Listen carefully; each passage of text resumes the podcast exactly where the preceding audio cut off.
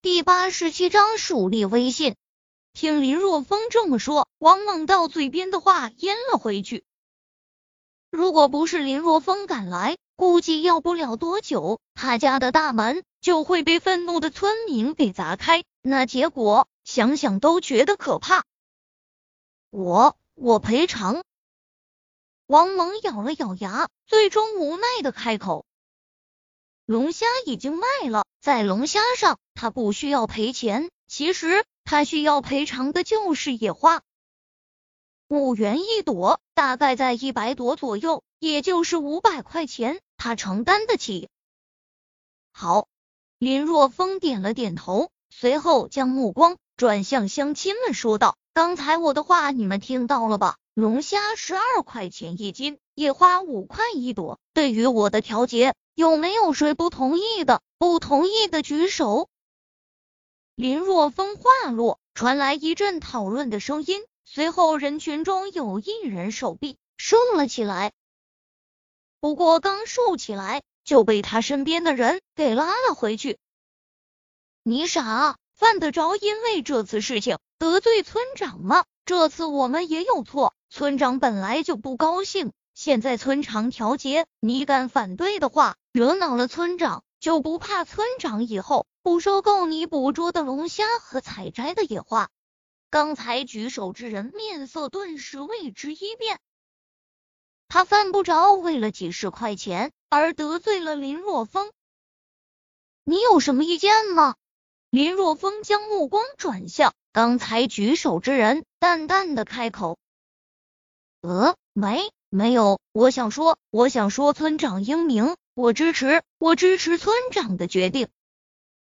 林若风嘴角掀起一抹浅笑，扬声道：“还有人有不同的意见吗？如果没有的话，那这件事就这么定下来了。”显然，谁也不会因为几十块钱而在这个时候对林若风提出不同的意见。毕竟，林若风现在就是他们的财神。既然没人有不同意见，那么王猛你就赔钱吧。林若风将目光转向王猛，心里却是在想：这孙子总是和自己唱反调，以后招惹自己一次就收拾一次。好了，我们走吧。林若风将目光转向身边的夏子音，等一下，我还有话要说。夏子英看向林若风的双眼中泛着异样的神采，没想到他几句话而已，就这么轻描淡写的将聚众斗殴给解决了。乡亲们，现在告诉大家一个好消息。夏子阴阳声说道：“之前自来水站的水拿到县里化验，结果已经出来了，没有任何问题，以后大家就可以吃到干净、安全的自来水了。”真的吗？那太好了，以后吃水再也不用提心吊胆了。哈哈，真是好事啊！以后再也不用到河边挑水了。感谢村长，感谢村支书。自来水工程一直是林若风和夏子音在负责，对于两人，村民非常感激。大家不用客气，这是我们应该做的。看到村民由衷的高兴，夏子音心中很有成就感。这一刻，他觉得在这里受的苦都是值得的。哦，对了，村支书，用自来水是要交钱的吧？这个自来水费用贵不贵啊？有村民问道。这个大家不用担心。夏子音问道。自来水每吨的费用一块五。一个家庭的话，每个月也就在十多块钱，才十多块钱啊，还不足一斤龙虾的钱，真便宜。放在以前，每个月十多块钱也不算少了，但现在村民有稳定的收入后，一个月十多块钱那就是毛毛雨而已。自来水是国家工程，价钱自然便宜。夏子音继续说道：“而且我已经向县里申请用水补贴了，希望可以通过。如果通过最好，没有通过的话，希望大家也不要介怀。”没事，夏支书、村长，谢谢你们，你们来了以后，我们的生活得到了巨大改善啊。就是以后我们一定会配合你们的工作。经过这件事后，村民也认识到林若风和夏子音对于小林村的重要性。可以说，两人因为这件事情，完全的在小林村中树立起了威信。特别是林若风，更是深入每一个村民的心里。好了，大家都散了吧，吃过晚饭，都给我捉龙虾去，有多少我要多少。林若风一挥手，颇为霸气的说道。第二天，林若风没有什么事，便开车来到县城。带着王大壮去驾校学习驾驶。为了让王大壮可以尽快的学会，林若风给他报了高级班，拥有专人教练的那种，而且还在驾校附近给他租了一个房子。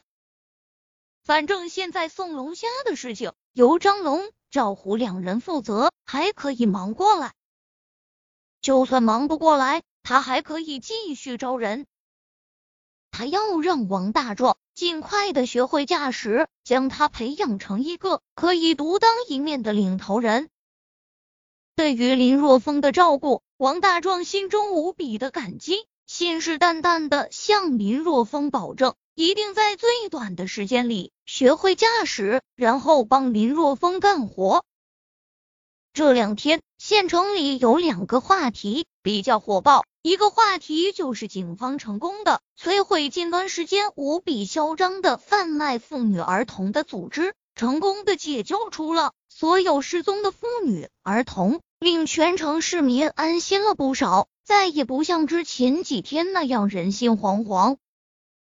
为此，就连市领导在市委工作报告中都点名表扬了大泽县警方。虽然受到了市领导的表扬和市民的拥护，但是警局中的所有人都明白，这其实和他们没有什么关系。他们更是被狡诈的劫匪耍得团团转，甚至于局长杨硕的女儿杨颖，最后都落入了劫匪的手中。而令这一切逆转的，是一个叫做林若风的山村青年，没能将林若风召入警局。是杨硕的一大遗憾，但同时他心里又明白，以林若风的实力，一个小小的警局留不住他。世龙迟早要遨游天际的，他的未来不在小林村，也不在大泽县，天空才是他的极限。